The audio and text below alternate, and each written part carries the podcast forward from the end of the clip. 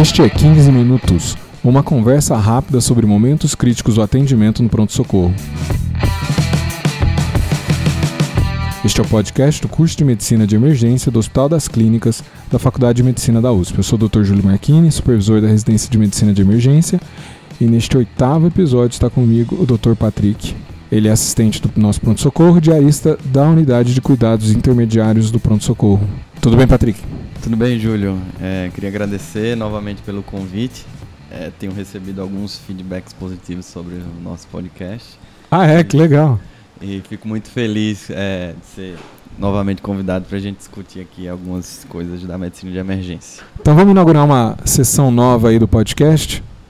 É, a gente tem perguntas, tá? Temos a primeira pergunta aí.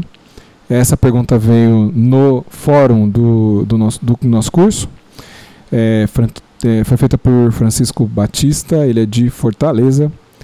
E ele está perguntando sobre o podcast que a gente fez sobre pneumonias. É, ele diz é, sobre antimicrobianos no tratamento da pneumonia foi citada a possibilidade de cobertura para pseudomonas. Qual? Ele quer saber qual antimicrobiano fazer. Tudo bem, Francisco. É, é, gostei da pergunta. Espero que mais pessoas façam perguntas sobre os podcasts, não só os podcasts, mas também sobre as aulas. E a gente vai, à medida do possível, respondendo aqui é, no podcast também. Os antibióticos que a gente tem para cobertura de pseudomonas, é, de pseudomonas aeruginosa, é um germe não fermentador da glicose, né? Tem alto poder de indução de resistência por vários mecanismos diferentes. É, a gente tem um, um, uma quantidade limitada de, de, antibióticos que a gente pode fazer para esse tipo de bactéria. Se a gente sabe, os aminoglicosídeos eles cobrem a pseudomonas, a gentamicina, a micacina, é, como também algumas penicilinas, como a piperacilina, o tazobactam, é, cefalosporinas como a ceftazidima, cefepime e os carbapenêmicos como o imipenem e meropenem. Outros antibióticos são as quinolonas, ciprofloxacina e levofloxacina também tem cobertura para pseudomonas. É, só que qual seria o antibiótico de escolha que a gente usa para um paciente que vem de casa e tem aqueles riscos é, de colonização e infecção por pseudomonas que a gente comentou no podcast anterior? A nossa escolha preferencial é a ceftazidima, é uma cefalosporina de terceira geração. Seria o antibiótico de menor espectro bacteriano que tem cobertura para pseudomonas.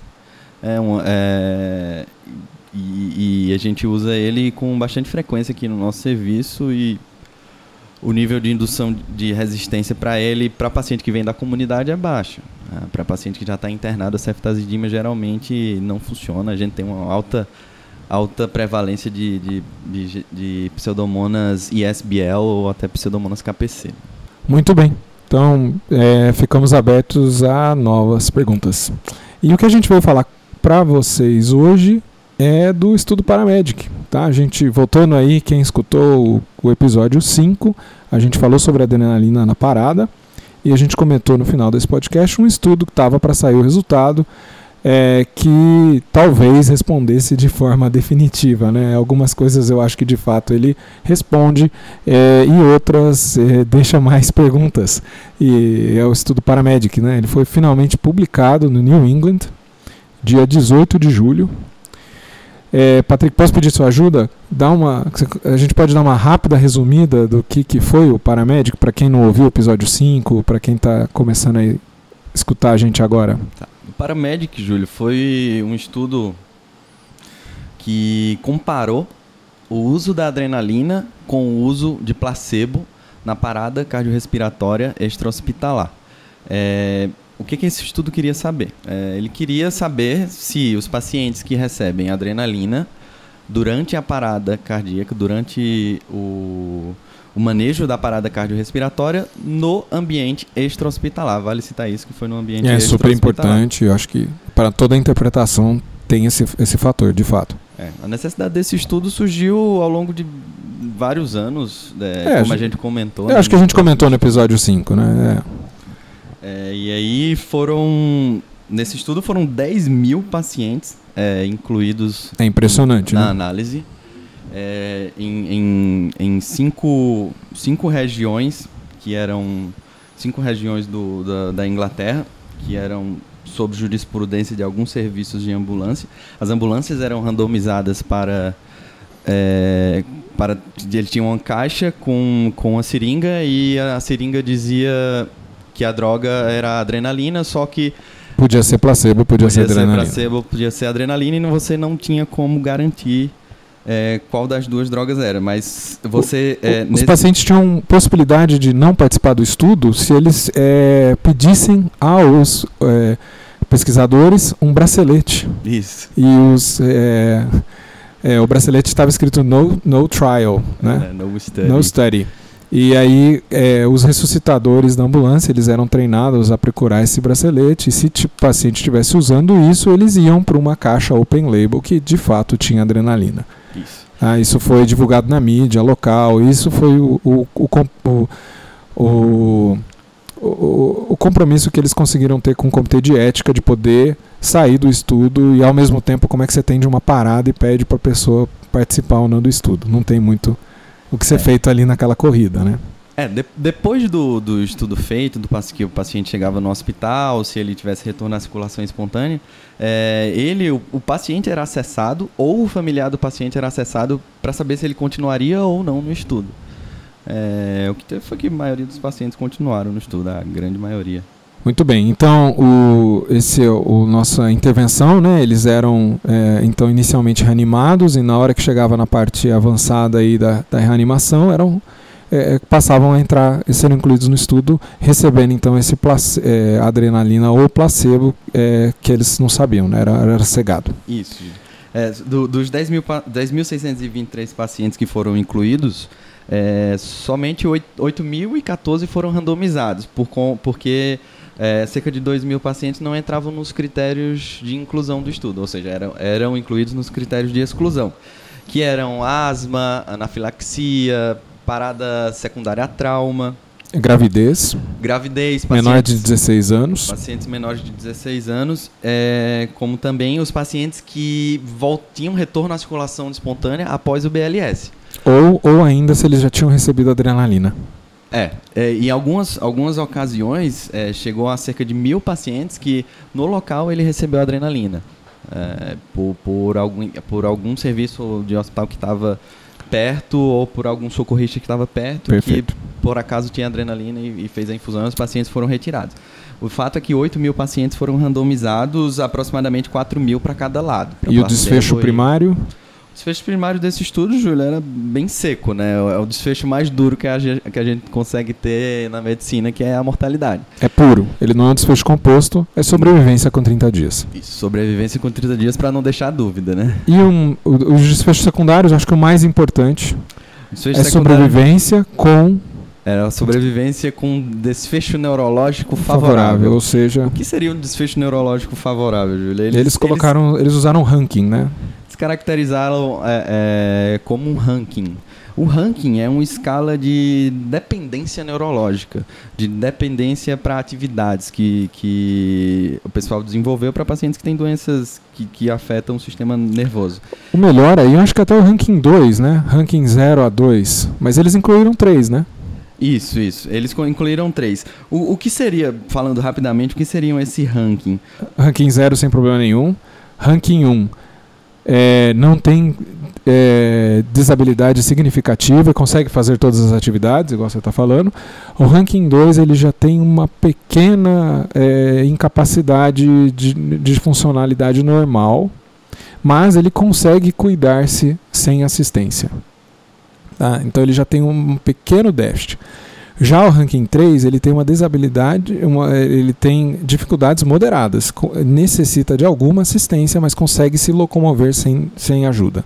É, ele pode usar uma bengala ou um andador, mas não precisa de outra pessoa então, para ajudar. Até o ranking 3 até que é razoável de fato. Né? O ranking 4 é uma é, dificuldade moderadamente grave. Ele não consegue andar sozinho e ele não consegue cuidar de suas próprias é, necessidades sem assistência. É, não tem capacidade de, de, de, administrar suas necessidades fisiológicas. Isso. É, faltou aí o ranking 5. O ranking 5 é o paciente que é acamado, incontinente e que requer é, cuidados constantes. E ranking 6, que entra aí, né? Mas o ranking 6 é óbito. É, óbito, é. A maioria dos pacientes teve um ranking 6. Né? É, o que a gente teve como desfecho secundário mais importante, mas que, que chamou mais atenção nesse estudo, foi, foi, foi é, o déficit neurológico favorável em, em 30 dias, né? Que era um ranking menor que 3. É, é quais foram os nossos resultados, então? Então, Júlia, a gente teve como resultados do desfecho, do primário. desfecho primário, a gente foi, a gente pode dizer que foi um estudo positivo, né? Teve 130 pacientes que sobreviveram no, no grupo da adrenalina, o que confere uma, uma, uma porcentagem de 3,2% da amostra dos pacientes randomizados para o grupo da adrenalina e 94 pacientes do grupo placebo, o que dá 2,4% dos pacientes com P, um índice de significância, um P significativamente, estatisticamente significativo. Tá, a diferença entre os grupos é 0,8%. Tá? O que corresponde a um NNT de 112. Então, a cada 112 pacientes que eu administrei adrenalina, um saiu vivo a mais do que no grupo placebo.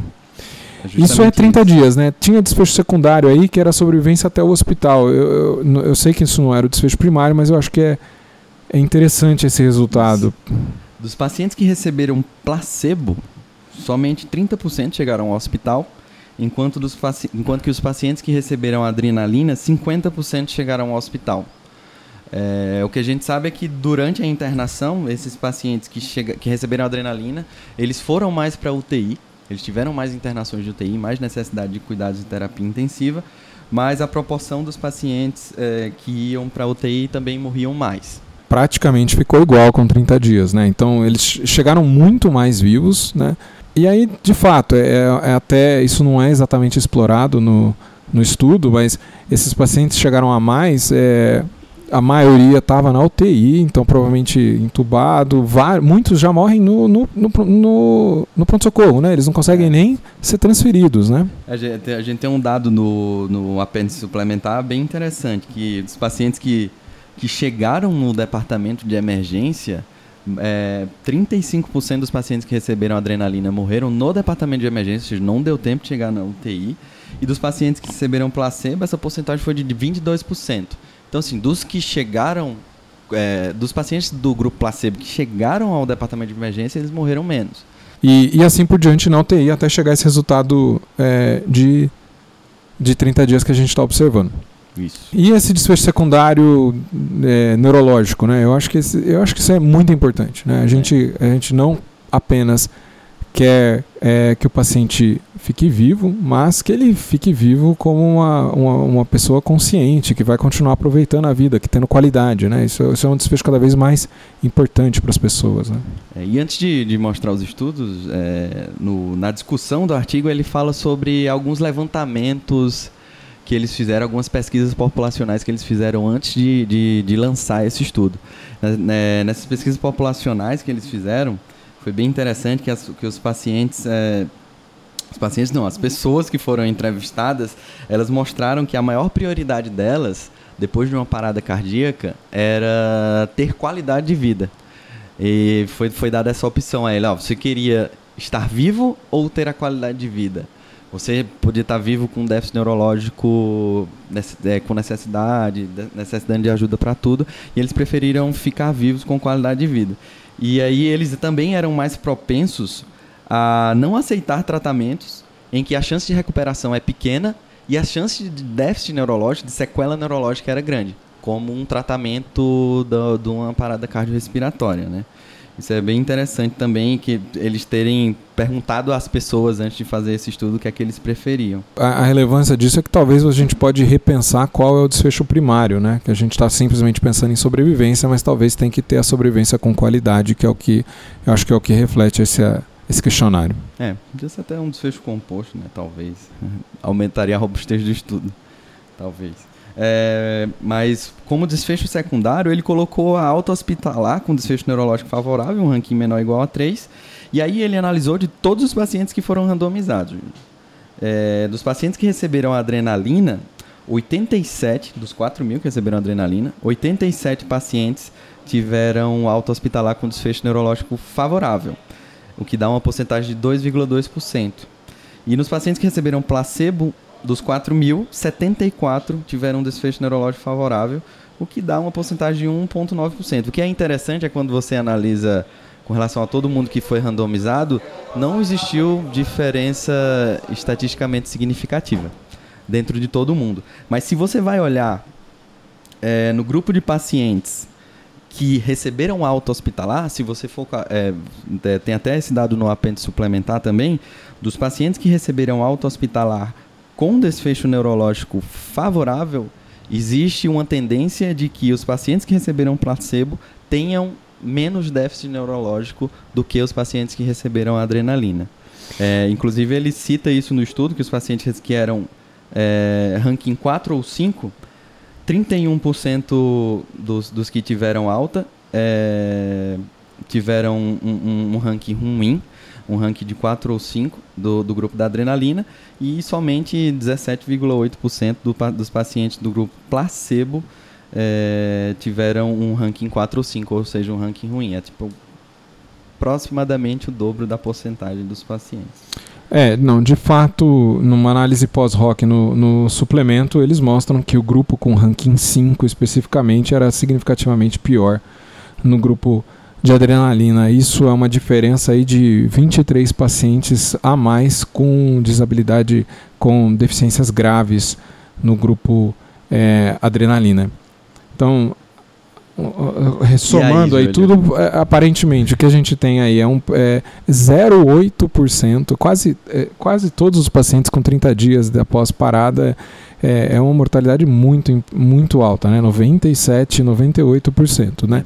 Então a gente tem aí a adrenalina ajudando em 0,8%, sendo que é, desse, dessa mesma porcentagem aí é, 0,3% com um desfecho neurológico pior no, no grupo adrenalina.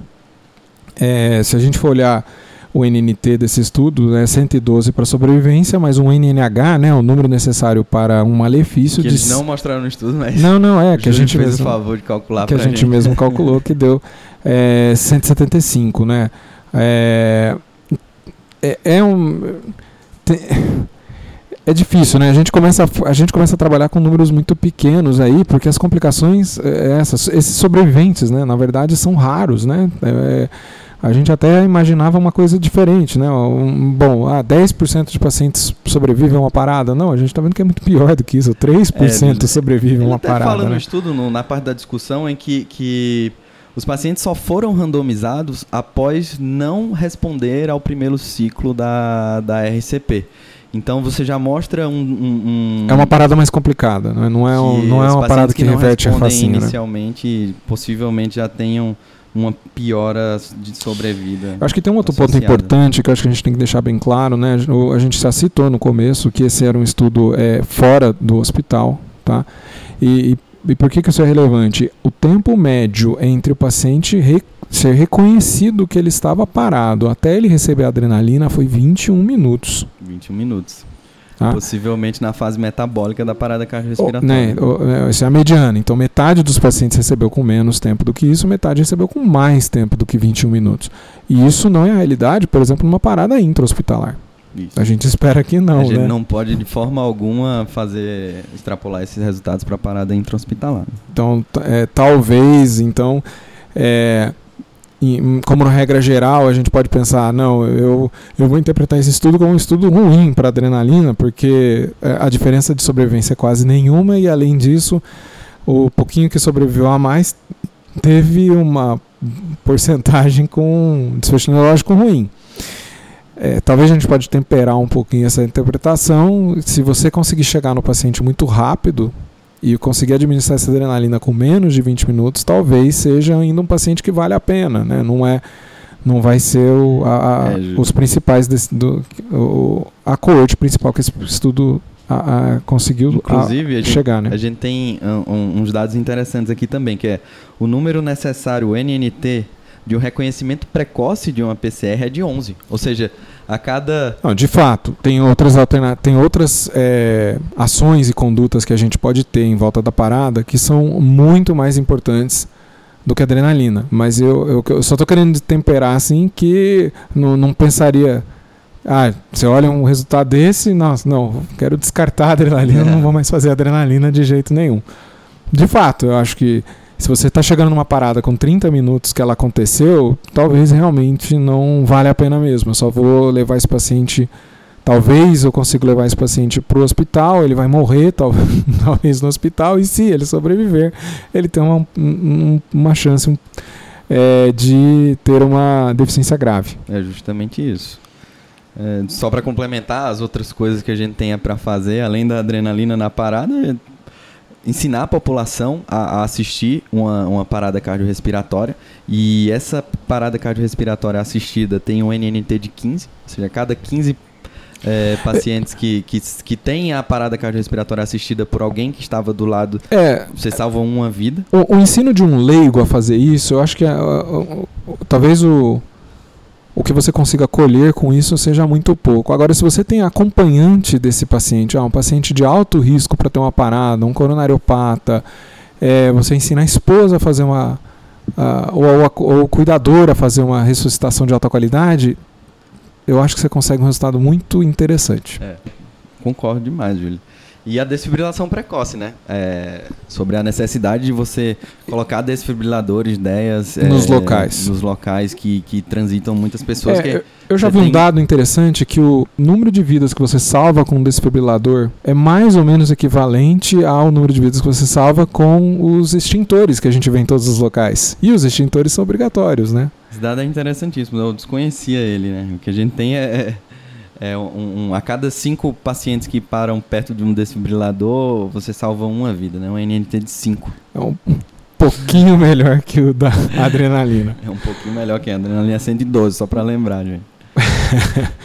Bom, é, vou fazer o convite a todo mundo ler o estudo pessoalmente e tirar suas próprias conclusões. Eu, eu acho que foi fascinante. Vai usar adrenalina, Júlio, é. na parada extra-hospitalar? Eu acho que é, é, do jeito que eu falei. Eu acho que a, a parada que eu demorou mais para chegar, de fato, acho que não, não, não, não vou mais fazer tanta questão de usar. Agora, se você for uma, se você for chamado uma parada hospitalar, mas com um tempo muito rápido, eu acho que ela ainda vale a pena. Eu não, sim. não, não, penso que ela está completamente excluída, e muito menos no, na parada intra-hospitalar.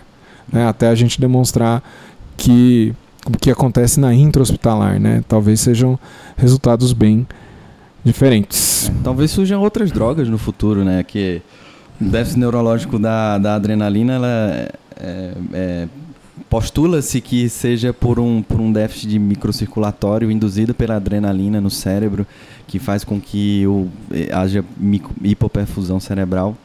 Talvez a gente tenha alguma droga no futuro que consiga aumentar a taxa de retorno à circulação espontânea sem aumentar déficit neurológico. Pessoal, é, queria fazer um convite aí para vocês entrarem no, no, nosso curso, tá? É, o, o link é tiny.cc barra emergência, tiny.cc barra emergência.